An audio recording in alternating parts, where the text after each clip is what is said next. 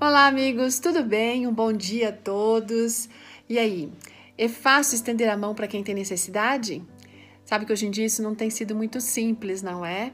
As pessoas estão muito cheias de problemas, carregando seus fardos e entendem que se forem olhar para o lado e ver o que o outro está passando, elas vão ter uma sobrecarga. Mas será que é isso mesmo? Será que não existe bênção para aqueles que fazem e que praticam a bondade? Nossa meditação hoje foi escrita pela Juliane Caetano, ela é autora da Jornada Guardiã do Lar, aquele projeto que ajuda esposas a fazerem a diferença na vida tanto dos maridos quanto dos filhos, né? E ela tem três filhos, mas ela vem dizendo que quando ela estava grávida do terceiro, gente, ela não aguentava de tanto enjoo. Era assim, não conseguia trabalhar, comer, brincar, tomar água, nada dessas coisas, tudo era muito difícil. Remédio não fazia mais efeito, né? Só que a vida não para, com filho pequeno, então imagina, ela tinha que é, fazer algumas coisas. E além disso, é aquele sono incontrolável que só quem já ficou grávida sabe como que é a situação.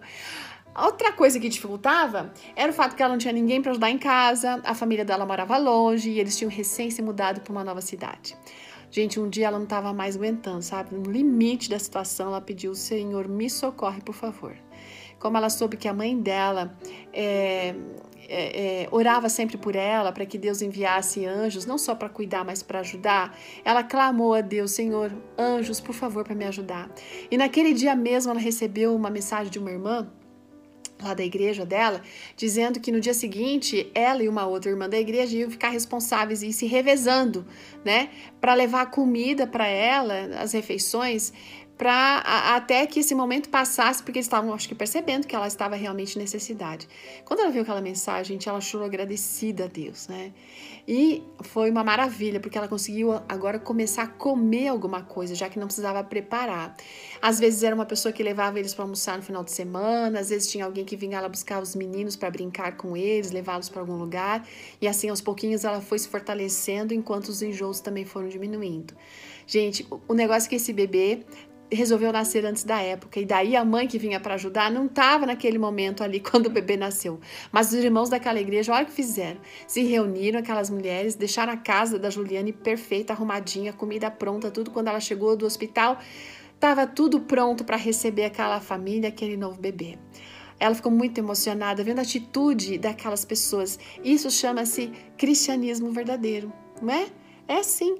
E quando a gente carrega os fardos uns dos outros, nossa, a nossa vida, por incrível que pareça, pode ficar mais leve, por algumas razões. Uma, porque a gente vê que alguns têm fardos mais difíceis. Quando a gente ajuda, a gente vê o bem-estar que isso traz a todos nós. E Deus nos abençoa assim, quando a gente estende a mão. A, a palavra de Deus não erra. Por mais corrida que seja a nossa vida, a gente sempre pode abraçar alguém. Tem aí do seu lado, quem sabe, uma pessoa idosa, um doente, um universitário, casais, famílias com problemas, dificuldades financeiras ou emocionais, precisando apenas de repente alguém que abraça, que os ouça, não é?